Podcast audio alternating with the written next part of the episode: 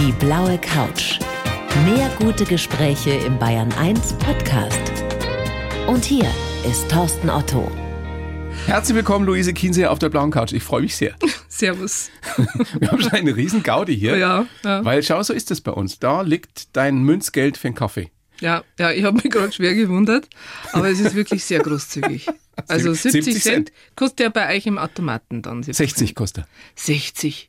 Und mir habt 70, geben nur 10 Cent fürs selber holen. Wahrscheinlich. Es Naja. wirklich, ja. Klar, uns Künstler geht es also schlecht. Kleinvieh macht auch Mist. Das ist wirklich. Na, na, wer den Pfennig nicht ehrt. so sind wir alle aufgewachsen. Ja, das kennen wir noch. Ja, genau. Völlig wurscht, ob in der Oberpfalz wie bei mir oder bei dir in genau. Niederbayern. Aber da ist ja auch was Wahres dran. Ein bisschen Wertschätzung für die kleinen Dinge. Ist ja gerade in der heutigen Zeit ja auch wieder ganz Gerade jetzt in der Krise. Genau. Ja. Frau Kollegin, kann man ja sagen. Ja.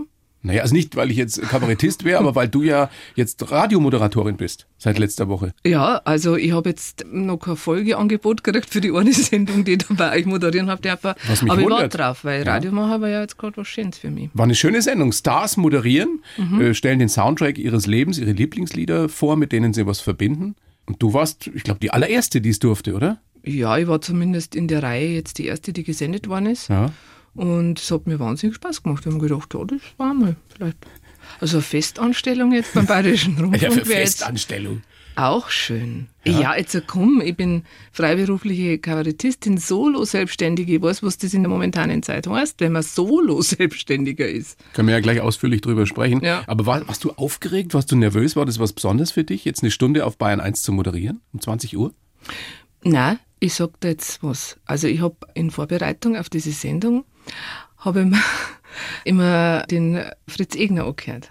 Den liebe ich. Und der So, macht das so toll. Ja, großartig. Und Legende. äh, ja, und die Stimme, die kenne ich halt auch schon seit Jahren und dann plaudert der, hat immer so einen Plauderton und macht das so total persönlich und man meint, der sitzt so bei einem neben einem im Auto und erzählt ein bisschen was über Musik und das äh, gefällt mir. Das hat mir gefallen und hab gedacht, ja, so ungefähr muss ich es auch machen. Ich darf auf keinen Fall was runterlesen, das kommt gar nicht gut. Das muss ich irgendwie so anhören, als wenn mir das jetzt gerade alles einfallen würde. ja, und so ja. war es ja auch. Ja. Guter Musikgeschmack auch. Also verbindet uns ja einiges. Ja, ich höre ja sonst privat auch sehr gern Bayern 1. Ich höre sehr gern B5 und B2 auch, aber wenn es jetzt um Musik geht und einfach mal ein bisschen abschalten, Natürlich. dann ist Bayern 1 schon. Unsere Jugend, die super 80er sehr. halt. Ja, genau. Ja. Was ich mir bei dir auch gut vorstellen könnte, wäre so eine Erotikshow im Radio. Ja, genau. Radio Erot, ja genau, das sieht Wirst du jetzt nix. rot, Luise? Ja! aber das sieht man ja im Radio nicht, das ist ja das Schöne. Ja, ich habe aber also da keine Erfahrungen zu sagen. Ich weiß Wie nicht, jetzt? ob Also am Telefon ja? Telefonsex zum Beispiel oder so. Nicht? Nein, habe ich keine Erfahrung. Ne, man muss ja Und momentan, wenn ich eine hätte, dann darf ich es dir jetzt bestimmt nicht erzählen. davon gehe ich aus, aber momentan muss man ja als Künstlerin, als Kabarettistin durchaus über Alternativen nachdenken. Es ist eine, ja, ich meine es ganz ernst, es ist ja eine wirklich beschissene Zeit, oder? ja, euch? also auf das warte ich noch, dass irgendjemand zu mir sagt, ja, also verkennen Sie jetzt, dann halt einmal umschulen, machen so Telefonsex oder sowas. Es gibt doch diesen warst du großartigen jetzt kurz Film. davor, oder? Ja, ja. Nein, Ja, diesen großartigen eine ganz Film mit heiße Nummer. Genau, Gisela Schneeberger. Genau, mit der Gisela Schneeberger, Monika Gruber war dabei. Genau. Ja. Aber so weit bist du noch nicht. Wie weit bist denn schon? Naja, noch bin ich geduldig. Ich denke mir jetzt, da müssen wir jetzt einfach alle durch und versuche mich halt auch bei guter Laune zu halten, das muss ich schon ganz ehrlich sagen. Also ich mache da ziemlich viel dafür, dass ich irgendwie so in meiner Mitte bleibe und ganz ruhig bleibe, weil es wäre wirklich gelogen, wenn ich sagen würde, mir fällt nichts. Also natürlich, wenn man so eine Bühnen, ich sage jetzt, wie es ist, eine Bühnen Rampensau ist, so wie Bühnentier. ich, ja, und das einfach, Ja. ja, seit, äh, was ich jetzt, seit 30 Jahren mache ich das. Und zwar andauernd. Und, äh, Das ist dein Leben. und ja, mein Leben, ja, mein Lebensinhalt. Und dann ist das auf einmal weg. Dann, mm, da fehlt schon was. Also, ich, versuche schon, das so ein bisschen das auch für mich zu unterscheiden. Was ist jetzt Ego? Was brauchst du da für dich, für dein Selbstwertgefühl, dass du da einen Applaus kriegst? Und was ist wirklich die Liebe zu diesem Beruf und auch zu deinem Publikum und der innere Drang, das zu tun? Und ja, also das, was das Ego betrifft, das kriege ich wegmeditiert. Aber, aber dass ich meine, ja, meine Berufung, das empfinde ich wirklich so, nicht leben kann, das, ja, das ist äh, schwierig. Aber man wird auch ein bisschen kreativer und man denkt sich irgendwelche anderen Sachen aus. Also gut, ich muss ganz ehrlich sagen, ich habe also alle Wie lange darf ich jetzt darüber reden, wie es mir gerade geht? Ist das nicht ein bisschen fad auf Dauer? Nein, überhaupt nicht, weil ich das noch nie von einer äh, berühmten, bekannten Kabarettistin jetzt in der Form gehört habe. Ja. Also wie, wie es um dich wirklich bestellt ist, wie es da drinnen ausschaut. Ja, also das sind wirklich interessante Phasen gewesen. Diese erste Phase im März, 13. März, das muss ich erzählen, weil da bin ich noch nämlich noch gegen eine Glastüre gerannt. Stimmt das wirklich, dass du dir die Nase gleich zweimal gebrochen ja. hast? Ich habe mir wirklich einen Tag vor dem großen Lockdown, habe ich mir, und da haben wir gerade gedreht, den Film, der jetzt dann auch irgendwann nochmal ins Kino gehen wird, hoffentlich. Wie heißt der? Weißbier im Blut, mit dem Sigi Zimmerschied in der Hauptrolle. Haben wir im Bayerischen Wald gedreht. Und ich renne da in dem Hotel gegen eine Glastüre. Also ich weiß gar nicht, ich habe ja genau, ich habe vergessen, beim Frühstück meine Brille abzunehmen, meine Lesebrille, weil ich brauche jetzt auch schon eine Brille. Und habe dann irgendwie äh, eingeschränktes Gesichtsfeld gehabt. Ich weiß, auf jeden Fall renne ich gegen diese Glastüre und habe mir tatsächlich die Nase zweimal gebrochen, habe natürlich ausgeschaut entsprechend. Und dann kannst du dir vorstellen, was da dann in mir vorgegangen ist. Ich mir gedacht, um Gottes Willen, jetzt muss dieser ganze Dreh abgebrochen werden, wegen mir, weil ich kann ja so nicht drehen. Ich war ja ganz grün und blau im Gesicht. Gell? Und verschwollen und so weiter. Und dann war aber einen Tag später eh der Lockdown und dann musste der ganze Dreh sowieso abgebrochen werden. Hast du gedacht, das war ein, ein Zeichen, ein schlechtes Omen? Nein, nein, Omen nicht. Also man hat mir gesagt, meine Lucy, du warst halt uns einer Nasenlänge voraus. Wer hat das gesagt? der Produzent. ja, wir haben den Film ja mittlerweile fertig gedreht, das noch nebenbei, aber das war dann schon so eine Situation, wie wenn man so einfach nicht nur jetzt halt geistig, sondern auch körperlich wirklich eine Vollbremsung hingelegt hätte. Hast du seitdem so, so ein Wechselbad der Gefühle erlebt? Also Ja, ich meine, dein großartiger Humor, der hilft dir sicher ab und zu, aber auch nicht immer wahrscheinlich. Also wirklich, ich habe wirklich meine Höhen und Tiefen gehabt. Also das erste war, okay, jetzt hast du diese gebrochene Nase, jetzt halt in der Wohnung verbarrikadieren in München, jetzt halt holst du einfach mal ganz stark. Und dann war es natürlich auch so, dass ja, dass ich ja sowieso jemand bin, der eh immer am Limit arbeitet. Also ich mache wirklich immer sehr, sehr viel und das ergibt sich immer so, ich will das eigentlich gar nicht, aber irgendwie ist immer irgendwas. Und dann habe ich erst einmal gemerkt, aha, ah ja gut, Erholung ist jetzt auch mal nicht schlecht. Also ich nutze das jetzt einfach mal als eine erzwungene Ruhephase. Du warst wirklich zu Hause. Ja, natürlich haben wir ja alle daheim sein müssen. Du nicht? Doch, warst ja, du? ich war aufgeräumt hier und im Studio Ja, und habe du gearbeitet. Studio, Ja. ja, gut, ja. ich Ich durfte wenigstens ab und zu hier rein. Alle Vorstellungen abgesagt, ist ja klar. Der Gernst Lauch erzählt, er war wirklich acht Wochen allein daheim. Mhm. So ging es dir auch. Naja, so ganz allein war ich nicht. Aber nein, doch vier Wochen war ich schon allein, ja. Mhm. ja. Wie lange ist es her, dass du das letzte Mal aufgetreten bist, Luise? Naja, das war jetzt halt ein Auftritt in Wangen im Oktober. Ähm, auch unter schwierigen Bedingungen, halt wenig Leute in einem Riesensaal. Und ähm, das war's dann. Jetzt ist es die eine Geschichte, dass man seine Berufung nicht ausüben kann, äh, dass es einem einfach auch schlecht geht, wenn man das nicht tun kann, was man am meisten mag. Das andere ist ja auch das Finanzielle. Ich gehe mal davon aus, dass du über die Jahre, weil du eben sehr erfolgreich bist, gut verdient hast. Aber du bist sicherlich auch keine Millionärin. Das können wir an der Stelle ja auch mal festhalten. Aber was ist mit all den Kolleginnen und Kollegen, die sich vielleicht über ein paar Jahre gerade so jetzt so 200, 300 Zuschauer im Schnitt erarbeitet haben, die davon halbwegs leben konnten und jetzt ist es weg? Hast du Kontakt mit vielen? Was machen die alle? Ja, manche haben nur einen anderen Job eh gehabt, weil sie davor auch schon nicht wirklich davon leben konnten. Wieder andere sind einfach in die Grundsicherung gegangen, also Hartz IV.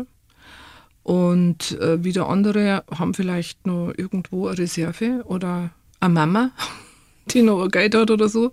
Also das ist wirklich dramatisch. Also die Situation von, von Künstlern, egal ob das jetzt, also klar, also wenn das jetzt so unbekanntere Kollegen sind, aber auch die namhaften, also haben Probleme, weil wenn man dann doch einmal so ein Jahr lang nichts verdient, ähm, da musst du schon einen Haufen Reserven haben, damit dann Ja. irgendwie... Ja, du hast ja vorhin gesagt, das im Vorgespräch, bei dir geht es auch schon an die Alterssicherung jetzt. Das kann ja nicht im Sinne des Erfinders sein. Nein. Nein, aber jetzt ist es Was ist denn mit, mit all den Millionen, die ja wohl zur Verfügung gestellt werden sollten? Naja, da gibt es ja das große Problem, dass dann der Wille schon da war von der bayerischen Staatsregierung, äh, dass man den Künstlern hilft und den Künstlerinnen, aber die Hilfe nicht ankam, weil äh, das Verfahren zu kompliziert war. Und da verschiedene Missverständnisse gab und die eine Hilfe und die andere Hilfe sich dann ja, überschnitten hätten und die leider Angst gehabt haben, äh, dass sie sich quasi ja, da offenbaren müssen und so weiter. Das heißt, das und Geld ist aber noch zum Großteil gar nicht ausgezahlt. Also da das ist noch Kohle nein, zur zwei Verfügung. Drittel von der Summe, die man eigentlich ausbezahlen wollte, die liegt noch irgendwo rum. Das Wir kam reden nicht über wie an. viele Millionen? Also meines Wissens sind es äh, von 150 Millionen sind 120 übrig. 120 Millionen. Und äh, das kam nicht an. Also das, was man da probiert hat, das äh, hat überhaupt nicht funktioniert. Und jetzt hat es gerade also da gab es ja mal ein großes Treffen äh, mit dem Ministerpräsidenten und dem Kunstminister, mit dem Herrn Siebler. Ja, und da wurde das also geschildert von verschiedenen Vertretern verschiedenster Sparten, äh, Kunstsparten, von bildenden Künstlern und Darstellerkünstlern und so weiter, dass das alles nicht funktioniert und was notwendig wäre, damit auch tatsächlich diese Hilfe bei den Künstlern ankommt. Aber das ist jetzt auch schon wieder ein paar Wochen her. Und seitdem ist nichts passiert, Nein, deine, deines ja, Wissens. also es, da wird herum äh, diskutiert. Also derjenige, der da wirklich sich unfassbar engagiert hat, der Bernd Schweiner heißt der, der da auch in einem Ausschuss ist beim Kunstminister und sich da beratend tätig ist, äh, der ist total frustriert. Der sagt, er kommt einfach nicht weiter. Das scheitert einfach an, äh, schon mal an der Entscheidung, wo ist eigentlich die Bemessungsgrundlage, wer kriegt jetzt da überhaupt Hilfe, wer bekommt überhaupt eine. Also das ist wirklich Hochkomplex, eine, eine hochkomplexe Angelegenheit und es scheitert nicht am Willen, äh, glaube ich nicht. Also ich, ich glaube schon, dass das jetzt von der politischen her Seite her schon klar ist, dass man was machen muss. Ja, weil klar, die Leute gehen ja alle reinweise zugrunde. Ja, wirklich ein wichtiger Wirtschaftszweig. Es sind ja geht nicht nur die. Künstlerinnen und Künstler, da hängen ja ganz viele Es hängen ganz dran. viel dran. Und äh, vom Nightliner-Fahrer bis Fahrer. äh, Um Wie viele Leute geht's da insgesamt? Wie viele Existenzen hängen da dran? Allein nur in Bayern. Oh, das weiß ich nicht. Also die Zahlen, da kenne ich mich ehrlich gesagt jetzt nicht so aus, da muss ich jetzt passen. Aber das sind schon sehr viele. Es gibt ja welche, die sagen, es, es ist ja in dem ganzen Bereich sind ja mehr Leute beschäftigt, äh, wie jetzt in der Autoindustrie. Und äh, es ist halt so, dass Aber die halt Autoindustrie ist eben in Anführungsstrichen systemrelevant. Und ihr Künstler Ja, nicht. und die ist auch organisiert. Also wir Künstler, da, da gibt's ja die bildenden Künstler, Mhm. die Maler, dann gibt's die Querflötisten, dann gibt's die, äh, die Rocker, uns Kabarettisten gibt's noch, dann die Schauspieler, die in kleinen Theatern arbeiten, die Filmschauspieler. Und da ist keine Vernetzung da. Es Und ist auch eine Frage der Lobby einfach. Genau, und der ein oder andere Schauspieler, der hauptsächlich fürs Fernsehen arbeitet, für eine Fernsehserie oder sowas, der hat ja nach wie vor seine Arbeit. Bei anderen ist komplett alles weggebrochen. Also das sind so ganz unterschiedliche Biografien und unterschiedliche Menschen. Und da fällt es tatsächlich auch an der Lobby, also dass man da so zusammenhält oder dass, das gibt's ja immer wieder jetzt Versuche, um Gottes Willen, also stimmt jetzt nicht ganz. Aber ganz ehrlich, dass man in so einem Ministerium, also ich bin da wirklich immer sehr verständnisvoll und ich weiß, dass politische Entscheidungen und ihre Umsetzung einfach eine ganz langwierige Angelegenheit sein können. Und es sind auch alles nur Menschen. Und es sind alles nur Menschen, aber dass das jetzt so lang dauert, ist eigentlich eine totale Katastrophe und ich bin da wirklich ziemlich enttäuscht. Ich verstehe es nicht. Also Mhm. da müsste halt einfach, da gehört halt einfach viel mehr Zug dahinter und, und da gehört man auf den Tisch gehauen, aber offensichtlich tut es unser Kunstminister nicht. Ich weiß es nicht, ich kann das nicht beurteilen, Luise. Was ich aber beurteilen kann, ist, dass eine Gesellschaft ohne Kunst, ohne Kleinkunst, Kabarett, Musik, was auch immer, eine ärmere Gesellschaft ist. Und eine Gesellschaft, die, die einfach leblos sein wird. Und wenn man sich das mal ausmalt, wie soll das weitergehen? Es gibt ja bis jetzt keine Perspektive dafür. Also unser Gespräch heute, Luise, das findet ja auch äh, statt im Rahmen der ARD-Themenwoche. Wie wollen wir leben? Ja, ganz im Ernst, wie wollen wir denn leben ohne Kultur? Also wenn man jetzt nochmal hergeht, was in Bayern so groß geschrieben wird, die Traditionen und die Volkskultur und so weiter. Also wenn man mal überlegt, welchen großen Anteil ja an der bayerischen Tradition die Künstler haben, die Musiker, die Schauspieler, die Volksschauspieler, die Autoren, so jetzt einmal ganz dreist wie Kabarettisten, ähm, ja, wo, wo, wo ist dann Bayern, wenn dann auch noch das Wirtshaus zu ist? also das muss man sich schon mal überlegen. Also das kann, äh, ja. Aber ich glaube jetzt auch nicht, dass es irgendjemand gibt, der sagt, das ist nicht wichtig. Es gibt sogar sehr viele, ich höre das immer wieder, dass also jetzt die Menschen unglaublich, äh, Musikerkollege, der verkauft seine CD übers Internet und die Leute zahlen viel mehr, als die überhaupt kosten würde und so weiter, um die Künstler zu unterstützen. Also ich glaube, dass jeder gerne Musik hört, ins Kabarett geht, ins Theater geht, ins Konzert geht. Also das, das glaube ich nicht, dass das irgendjemand bezweifeln würde. Nee, aber die Situation man muss den Menschen die Möglichkeit geben zu überleben und nicht sie dazu zwingen, dass sie Alternativen suchen.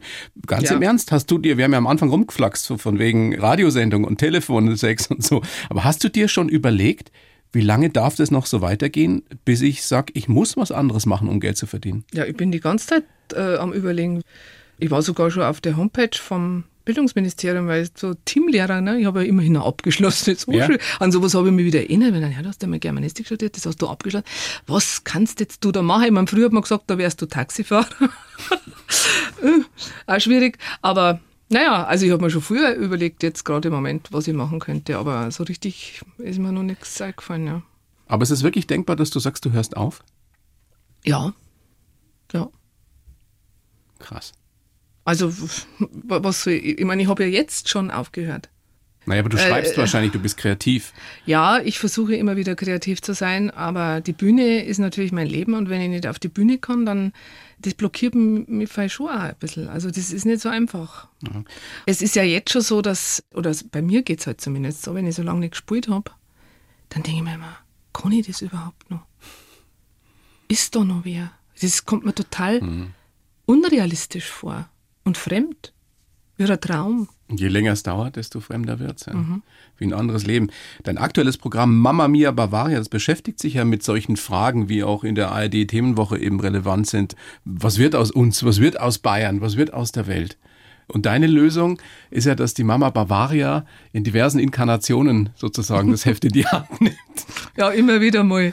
Ja, also ich, ich habe die Mama Bavaria in dem Programm, in dem aktuellen Programm, als eine unglaublich sinnliche Urmutter auf die Bühne gebracht, die halt immer wieder in ihren verschiedensten Reinkarnationen versucht, die Leute wieder zusammenzubringen. Sie sagt ja immer, die Geburtsstätte Bayerns ist im Wirtshaus, da wo die Leute zusammenkommen, von überall her. Das ist natürlich auch ein sehr süffiger, ein sehr offener Heimatbegriff. Ich sage ja ein, der Bayer, der fährt ja nicht irgendwo hin und erobert andere Länder, wenn er wachsen will oder so. Er erobert ja nicht, sondern der geht ins Wirtshaus und schaut, was vorbeikommt und das wird dann halt, hm? Ja. Na? Alter, ne? Also der Bayer erobert nicht, der lockt an. Und das gefällt mir einfach, das war eigentlich äh, meine Antwort auf die Flüchtlingskrise und auf die wieder zunehmende Fremdenfeindlichkeit und wo ich mir gedacht habe, Mensch, jetzt lasst uns doch mal wieder auf das besinnen, was uns doch eigentlich alle ausmacht. Dieses, wirklich dieses Grundgesetz, dieses bayerische Grundgesetz, hockt die her, dann sind wir mehr. Was ja ähm, momentan, Ja, was momentan ja, nicht geht. Genau, was man ja auch privat nicht machen soll, ja. darf. Nein, nein. Zusammenhocken geht gar nicht. Ne? Bist du nach wie vor optimistisch? Wirklich letzte ja. Frage zu diesem Themenkomplex. Wir wollen nicht eine Stunde lang nur über Corona reden. Nein, auf keinen Fall. Äh, ich bin total optimistisch. Ich weiß, dass das irgendwann vorbeigeht. Und ich äh, werde auch äh, mit Sicherheit da rausgehen und mir sagen, das war ein ganz wichtiges Jahr, weil mir selber wieder ganz viele Sachen klar geworden sind. Und also die Chance in der Krise, ist ein blöder ja, Spruch, und, aber und ist so, oder? Für einen Künstler ist es nie schlecht, wenn er sich überlegt, warum er was macht und wieso er was macht und ob er auch nicht nur auch noch was anderes machen sollte.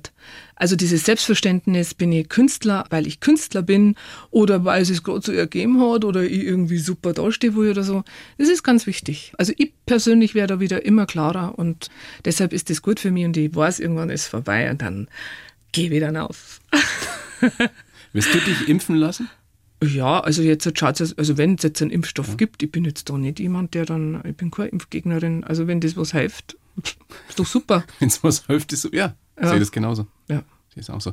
Aber ich verstehe ja, wenn es Menschen gibt, die Angst haben vor Impfen, das ist ja unheimlich. Und dann gibt es diese Verschwörungstheorien.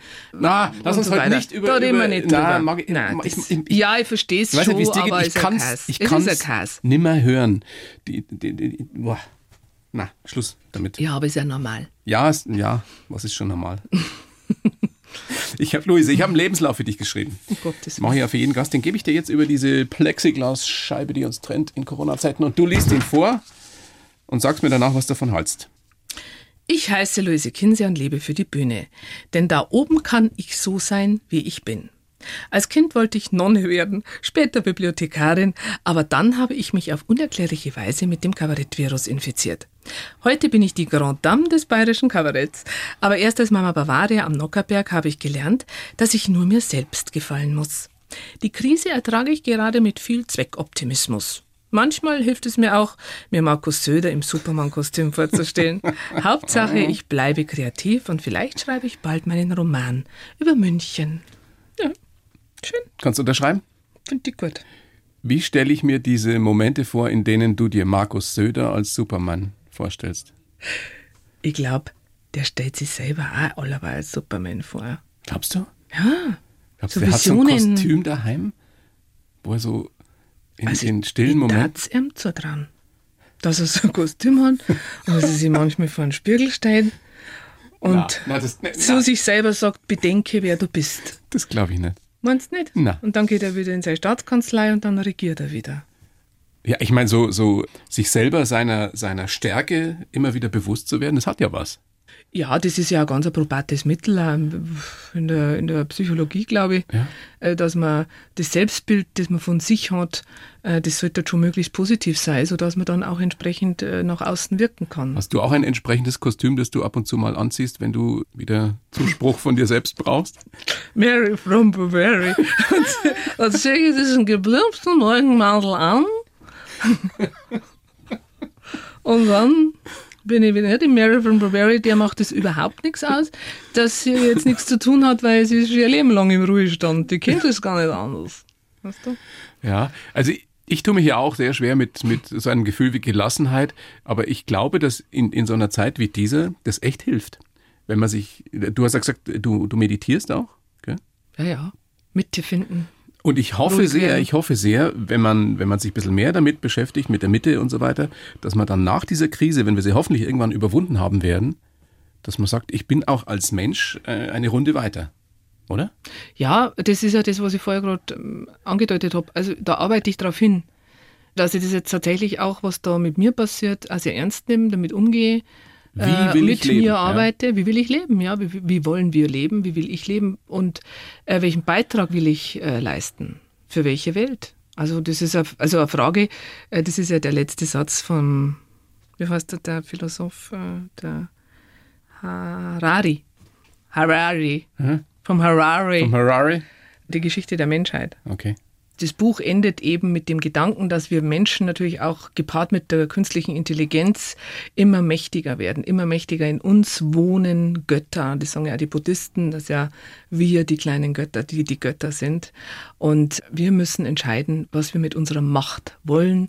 Wir müssen entscheiden, wie wollen wir leben. Das ist der letzte Satz in diesem doch sehr berühmten Bestseller. Also ob jetzt mit oder ohne Superman-Kostüm. Das ist davon unabhängig. Also das glaube ich nicht. Ich glaube schon, dass die Frage, wie wollen wir leben, nur beantworten können, wenn wir wissen, wer wir sind. Und äh, vielleicht sogar auch Ahnung davon haben, wo wir herkommen. Das sollte man nie vergessen. Das sollte man nicht vergessen und da sollte man sich ja immer wieder drauf besinnen. Und wer, wer sind wir? Also eigentlich ist die Frage relativ leicht zu beantworten, weil ich glaube, dass man, wenn man jetzt, egal wie man jetzt fragt, in welchem Kulturkreis auch immer auf dieser Welt, jedes menschliche Individuum, jedes Wesen wird dir sagen, ich will geliebt sein. Ich will lieben und ich will geliebt werden. Also die, die Liebe, glaube ich, ist schon etwas, auf was wir uns verständigen können, wenn es darum geht, wer wir sind. Und daraus ergibt sich dann eigentlich eine relativ klare Konsequenz, äh, wo es hingehen soll. Und das ist halt natürlich jetzt sehr vereinfacht, aber Aber da ist viel dran und vielleicht ist diese Krise ja dazu auch dann angetan, wieder nicht. Ja. dass wir uns wieder mehr daran erinnern, dass wir alle soziale Wesen sind, die auf den, die andere angewiesen sind. Das ist eine schöne Überleitung, Luise, zu deinem Lebenslauf und, und wenn man da mal ganz vorne anfängt, dann stellt man fest, dass du am 4. Januar 69 in Kloster Mallersdorf geboren bist. Aufgewachsen in Geiselhöring, der Papa Malermeister, die Mama Hausfrau. Von wem hast du dein Entertainment-Gen? Ich glaube von der Mama und vom Papa. Waren die beide lustig? Ja, also mein Papa, der war ziemlich ein lustiger Gaudi-Bursch. Und äh, die Mama hat doch auch also ein großes Schauspielerinnen-Gen in sich. Ja. Aber äh, da hat sie das halt nie entwickeln können, aufgrund derer Lebensläufe. Ja, bei dir hat es ja auch gedauert. Ich meine, du warst, geht die Legende, ein sehr, sehr schüchternes Mädchen. Kann man sich auch nicht mehr so konkret vorstellen heute. Ja, schüchtern war ich wahrscheinlich auch, aber ich war also immer so ein bisschen zurückhaltend und auch immer ein bisschen beleidigt eigentlich. Beleidigt? Ja, Warum? ja, weil, keine Ahnung. Weil keiner dein Äh, Talent erkannt ja, hat. Echt? Ja. Bei mir war immer so ein Konflikt innerlich. Einerseits wollte ich schon jetzt beispielsweise in der Theatergruppe mitspielen, habe mich aber nicht getraut, das laut zu sagen, also das jetzt mit schüchtern und zurückhaltend. Gleichzeitig war ich aber auch beleidigt, weil keiner von selber auf die Idee gekommen ist, dass er mich jetzt mal fragen kann, ob ich da mitmachen möchte. Und ja, das war also eine Gefühlslage, die mit 15, 16 jetzt auch nicht förderlich war, glaube ich. Und dieses Gefühl, was ich von dir mal gelesen habe, ich gehöre da nicht her, da stimmt irgendwas nicht mit mir oder mit Das der habe ich Welt. schon immer gehabt. Also das habe ich so lange Dinge kann. Weißt du, woher das kommt? Keine Weil Ahnung. Du hast ja Also auch immer meine- wieder erzählt, deine Kindheit war super entspannt und schön und Nein, ich wirklich. keine äh, Traumata. Nein, nein, ich habe da wirklich nichts, wo ich sagen kann, ja, daher kommt das jetzt. Also ich kann mir schon vorstellen, dass das sowas auch ein bisschen vererbt ist, weil ja meine, meine Mutter ein Flüchtlingskind ist aus Krummau, aus Böhmen und dann nach Niederbayern kam und die Niederbayern damals schon jetzt nicht so erfreut waren, dass da Fremde gekommen sind. Ich also das. Diese mein Vater ist auch aus Danzig und, und der mhm. war dann in der Oberpfalz wohl gelitten am Anfang. Ja. gemacht. ja, das war halt damals so in den ja. 60ern. Ja. Also das ist wirklich, also mit wem man da auch spricht, also da gibt es Unmengen von Geschichten, wo da so eine Abneigung und ein Hass da war. Und dabei waren das ja jetzt also nur Deutschsprechende und vom Kulturkreis ähnlich oder gleiche Menschen. Gell? Naja, gut. Auf jeden Fall trug da meine Mama und meine Oma mütterlicherseits schon auch ein bisschen also ein Backerl noch mit. Das hat sie mit Sicherheit übertragen in der Familie, weil damit bin ich aufgewachsen. Immer hat mit sich das jemals verloren, dieses Gefühl? Oder hast du das bis heute? Ich gehöre da irgendwie nicht richtig dazu. Naja, ich habe mich arrangiert und äh, habe mich positioniert an einer Stelle, wo ich, wie du weißt, auf der Bühne ja eh mich exponiere. Und wo du so sein kannst, wie du, wie du dich ja, fühlst. Weil, also, und ich glaube schon, dass da unglaublich viel Energie und Kraft drin steckt, die dich auch auf diese exponierte Stelle treibt. Das weil ist bei ganz da, vielen du, Künstlern so. Ja. Also mit wem du redest, das ist ganz interessant. Viele sagen das, sie haben ein Fremdheitsgefühl in sich. Und diesem zu entfliehen, hilft, du musst dir deinen eigenen Platz haben. Weil du dazugehören willst. Ja. Das wollen Irgendwie Kinder. Willst dazugehören. Da, wo du bist, passt es nicht. Und dann ist die Bühne so ein Zufluchtspunkt. Mhm äh, wo dich dann die Scheinwerfer wärmen und dir doch so ein Gefühl von Heimat geben. Ja. Und, ja. Wieso wolltest du als Kind und wie lange äh, Nonne werden? Ja, ich bin schon sehr katholisch aufgewachsen und habe immer, also diese Geschichten vom Jesus und das, das hat mich immer so fasziniert, dieser Jesus. Und dann haben wir ja noch Klosterschwestern gehabt im Kindergarten und eine Klosterschwester in der Schule. Die waren zwar alle sehr, sehr streng und sehr böse. Also die haben mich auch wirklich traumatisiert mit ihren noch sehr, sehr veralteten Erziehungsmethoden. Bist du da geschlagen worden von denen auch? Ja, ja, ja, ja die haben kaut, ja. Mhm. Das war bei dir in den 70ern, oder? Ja, da ist schon noch ganz schitzer gegangen. Boah. Ja, also wenn ich Gewalt erlebt habe in der Erziehung, dann äh, von katholischen Erziehungsberechtigten. Also Aber von, von, von Lehrern. Nonnen, also von Frauen. Ja. ja. Böse alte ja, Weiber. War, ja. Perfide auch, gemein, ausgrenzend. Da hast du aber echt Pech gehabt, du. Also ich kenne ganz, ganz, ganz tolle äh, Nonnen bei uns da im Ort. Sind, ja. Aber es gibt in jedem Beruf, wie sagt man, so eine und solche. Gell? Ja, das, äh, ja, egal, ich wollte halt dann immer mal gedacht, das, also die sind nicht so wie der Jesus. Das und ist dann, das Problem mit dem Bodenpersonal. genau, und dann dachte ich, das muss man irgendwie anders machen. Also damals haben wir dann schon gedacht, ich wäre dann eine Klosterschwester, aber dann wäre ich ganz eine liebe und eine mhm. gute Klosterschwester. Und wann hat sich das dann verloren, ja, Wunsch? das war dann schon also mit Anbeginn der frühesten Pubertät, wo ich dann gemerkt habe, das ist jetzt auch irgendwie nichts in so einem Kloster. Genau. Dann habe ich mich in Bücher geflüchtet und dann habe ich zeitweise mal gemeint, vielleicht Bibliothekarin wäre was für mich. Und dann hast du studiert? Genau. Theaterwissenschaften? Germanistik. Germanistik. Halt. Ja, vor allen Dingen Theater Geschichte. und Geschichte, genau. Und dann hast irgendwann mal deinen ersten Auftritt gehabt auf der Bühne. Ja, der war. Durch das, Zufall eigentlich. Ja, ne? das war totaler Zufall. Also da gehe ich jetzt gar nicht so ins Detail. Ja. Auf jeden Fall war das in Straubing ein Auftritt als Rathausputzfrau, lustigerweise vom Konzept her ähnlich wie der Nockerberg, ja. dass halt jemand da steht und vor allen Dingen äh, Politiker da bleckt. Und ich habe halt als Rathausputzfrau die Lokalpolitik da in Straubing da bleckt. Ich habe damals den Text nicht selber geschrieben, das war der äh, mittlerweile verstorbene Josef Emich Rasch und das habe ich da aufgeführt. Der hat, ich weiß auch nicht, ich war da, bin allein auf der Bühne gestanden und habe das aufgeführt und aber dann haben alle geklatscht und dann war gestorben sein vor Aufregung, ja, oder? total. Und es hat aber gut geklappt. Ja. Und dann hast du gewusst, das ist es. Ja. Kanntest du da Sigi Zimmerschied schon? Nein, den habe ich da noch nicht kennt. Den nicht. hast du im Wirtshaus Ja, das ist alles so parallel. Das war ja Anfang, da war ich so Anfang 20, 21 Jahre und da war ich in München schon, habe schon studiert und habe dann im Fraunhofer gekellnert und da habe ich dann die ganze Kabarett-Bagage kennengelernt. genau. Über den hast du ja deine Magisterarbeit geschrieben. Genau, ja? genau. Aber da war auch noch nie, da war gar, auch noch nicht jetzt bei mir so der Gedanke, wie jetzt auch mal Kabarettistin. Also das kam ja dann erst noch ein bisschen später.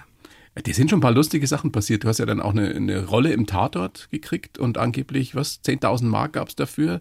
Eine Menge Geld, richtig viel Geld ist oder damals äh, noch mehr war. Und ohne diese Kohle hättest du aber auch nie oder hättest vielleicht die Kabarettistin gar nicht gegeben. Weil dann hast du Zeit gehabt, ein Programm zu schreiben. Stimmt das? Ja, ja, das stimmt. Naja, weil ich habe ja durch meine Jobs gehabt, die Überbühne ja. und im Schlachthof habe ich damals ja. Pressearbeit gemacht und so. Und dieses Geld, was ich da bei diesem Dreh gekriegt habe, das war damals wirklich für mich wahnsinnig viel Geld. Ich habe gedacht, das reicht mir locker ein Jahr. Ja, wenn ich sparsam bin und ja. so. Und das hat mir dann den Mut gemacht, die ganzen Jobs, also bei der E-Mail-Bühne habe ich dann aufgehört, im Schlachthof habe ich aufgehört, äh, Kellnern habe ich auch dann aufgehört und habe dann versucht eben, und habe es ja dann auch gemacht, mein erstes Kabarettprogramm geschrieben. Habe mir frei, frei geschwommen. Und, und das machst du ja nicht, wenn du kein Geld hast. Nein, also ist, ein bisschen Geld braucht man dann doch, gell? Jeder, ja. jeder muss essen und trinken. Ja, und, und ich schlafen. sowieso, ich bin ja ein ziemlich bodenständiger Mensch, der auch Sicherheit braucht und da geht das nicht, dass man einfach sagt, ich schaue, ich lebe jetzt mal in den Tag und schaue, was passiert. Das ist überhaupt nicht so meins. Gibt es bei dir manchmal die Momente, Luise, äh, wo du so zurückschaust und dir denkst, es ist schon Wahnsinn, was ich alles auf die Beine gestellt habe? Die ganzen Preise, die du abgeräumt hast, die acht Jahre auf dem Nockerberg, wo du manchmal sinngemäß dir selber auf die Schulter klopfst und sagst, hey, gut gemacht, bin stolz auf mich? Ja, da muss ich mir immer ein bisschen dazu zwingen, weil es immer heißt, man sollte das tun. Also wie der Markus Söder sein Superman-Kostüm anzieht, äh, muss man immer wieder, na, ich sage einmal so, das mit dem Stolz, mit, das ist nicht so meins. Aber was ich schon bin, ist, ich bin dankbar einfach. Ich freue mich, dass es doch so gut gegangen ist. Und es waren ja eine Menge Hindernisse zu überwinden. Ich kann mich noch erinnern, 2010, 11, als es darum ging, ob die Luise äh, Nockerberg kann, wer da alles gemeint hat, der muss sich melden und gesagt, nein, eine Frau, das kann doch nicht und so. Ne? Ja, das war teilweise ja ganz schön. Boah, und dann stehst du ja. da das erste Mal da oben und weißt, es schauen Millionen zu. Wie war das? Ja, also ich habe ja immer schon gesagt, das war übrigens bei meinem ersten Bühnenauftritt auch so, dass ich halt auch irgendwann mal gesagt habe, ja gut, das mache ich jetzt halt einfach mal, jetzt probiere ich jetzt mal aus. Und dann der Weg dahin war ja dann doch ein harter und hinterher habe ich dann immer gesagt, wenn ich gewusst hätte, was, gut, dass ich so naiv bin, wenn ich gewusst hätte, was da auf mich zukommt, dann hätte ich es nicht gemacht. Und beim Nockerberg habe ich das wieder gesagt. Also ich habe halt einfach gesagt, ja, das, ja, jetzt einfach mal. Also geht schon, das kriege ich schon irgendwie hin und so. Aber du hast es ja acht Jahre lang gemacht. Ja, bis ich es dann begriffen habe, wie es geht.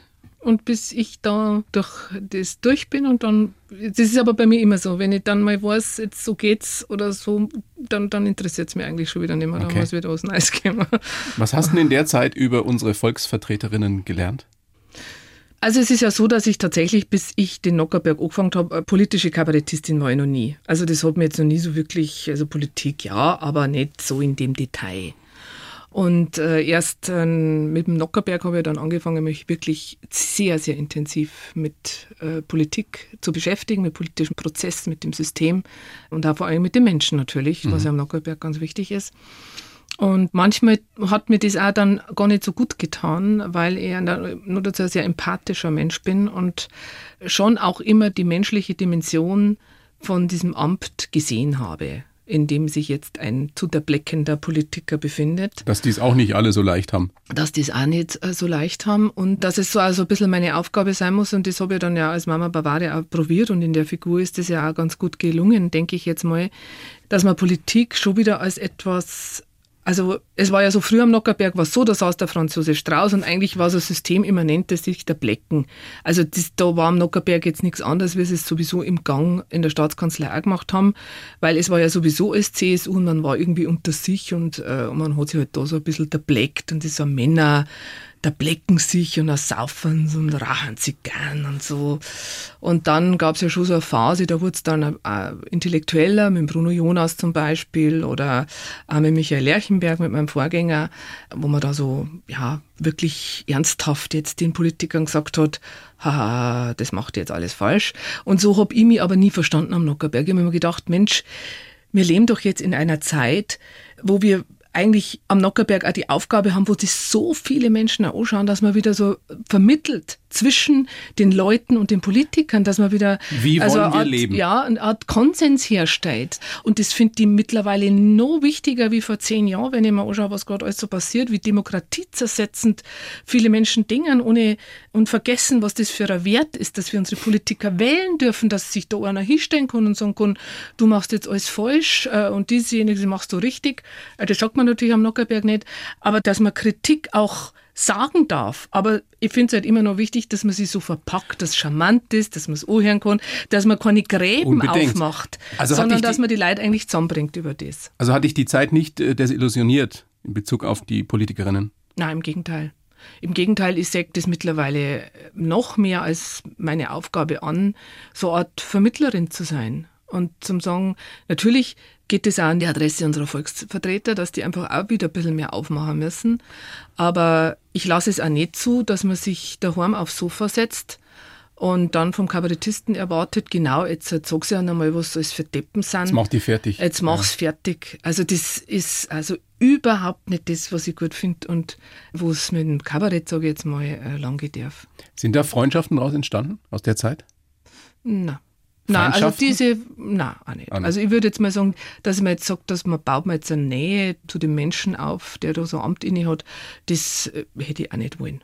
Also, nein, das finde ich nicht gut. Also man braucht schon eine gewisse Grenze, ja, und eine gewisse Distanz muss schon gewahrt werden, aber keine Feindschaft und keine Freundschaft. Ich bin sehr gespannt, wenn du jetzt dann doch irgendwann mal deinen äh, Roman über München schreibst, Luise, was du uns da über gespannt. Politikerinnen verrätst.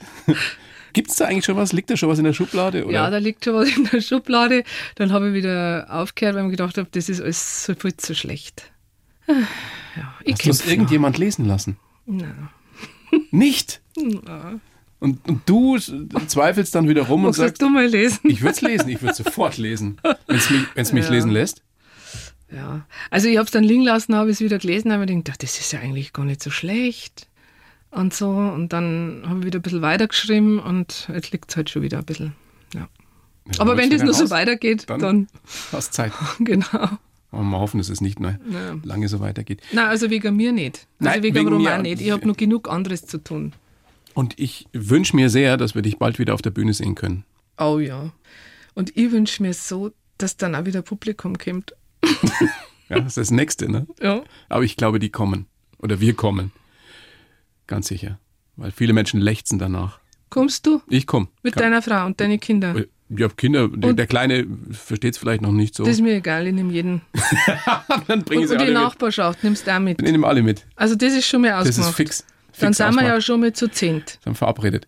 Und Weil mir früher haben wir immer gesagt, unten im Publikum müssen genauso viele Leute sein wie oben auf der Bühne. Also hat mir einer gereicht im Zuschauerraum. Hoffentlich ist es bald wieder erlaubt. Und wenn alle Stricke reißen, dann wirst du halt einfach Kollegin. Dann kommst du wirklich zu uns. Mhm. Ja? Mhm. Und wir machen eine Radioshow zusammen. Ja. Oder ein Podcast. Das machen ja Der Podcast, Podcast ist, das macht ja jeder. Muss jeder machen. Machst du ja. noch keinen Podcast? Nein, ich mache noch keinen Podcast. Dann machen wir erstmal einen Podcast zusammen. Machen wir erstmal einen Podcast. Wir zwei, du und ich. Ja? Aber da musst du auch mehr reden. Nicht bloß immer ich. Ist jetzt logisch. Dann darf ich dir auch fragen. Ja, klar kannst du mich fragen. Mhm. Das hättest du heute auch schon machen können. Was nimmst du denn da? Du, du, du, bist du ein Typ, der Vollbäder nimmt oder, oder duschst du nur? Ich, ich bin äh, Warmbader. Warmbader, gell? Ich habe die besten Ideen in, in der Badewanne. Das? Ja. Ernsthaft? Ja, und das habe ich jetzt gespürt. Und was nimm, nimmst du da? Hast du da so bestimmte Vorlieben, was du da gerne? Nein, das mag ich nicht. Nein, so, so, so nur Wasser. So, nur Wasser. Aha. Und ich gieße dann immer nach, also nicht nachgießen, sondern wie sagt man, ich lasse immer nach. Mhm. Wasser. Heißes Wasser. Heißes nach. Wasser, ja. Und liegt da manchmal echt, darf man gar nicht sagen, das ist umweltschädlich wahrscheinlich, Stunde drin und, und schreib irgendwas oder, oder denk mir irgendwas aus. Ah, das? Siehst du, das habe ich jetzt richtig intuitiv Ja, gespürt, du dass du das- auch so einer bist, der gern So in der. Wärme liegt und so dann bis er verrunzelte Haut hat. Bis alles so. Bis du sagst, so schaue ich in 20 Jahren mal aus. So. Mei, jetzt habe ich von dir auch was erfahren. Ja. siehst du? Ja, sehr schön. Das sind, sowas interessiert halt mich. Ja, ne, d- du könntest sowas, wir können uns ja abwechseln. Weißt Machen, Ja. wir, machen wir zusammen, schau. Ich frage mal den Chef. Manuela, was meinst du? Frage in die Regie. Der Chef äh, interessiert? Ich glaube schon. Geld gibt's halt keins. Also ich krieg auch nichts. Du Geld, ich bitte dich. Luise, großes Vergnügen, dass du da bist. Alles Gute und bis ganz bald, wenn du wieder auf der Bühne stehst. Wir kommen alle. Super, Servus. fertig. Die blaue Couch, der Bayern 1 Talk als Podcast. Natürlich auch im Radio. Montag bis Donnerstag ab 19 Uhr.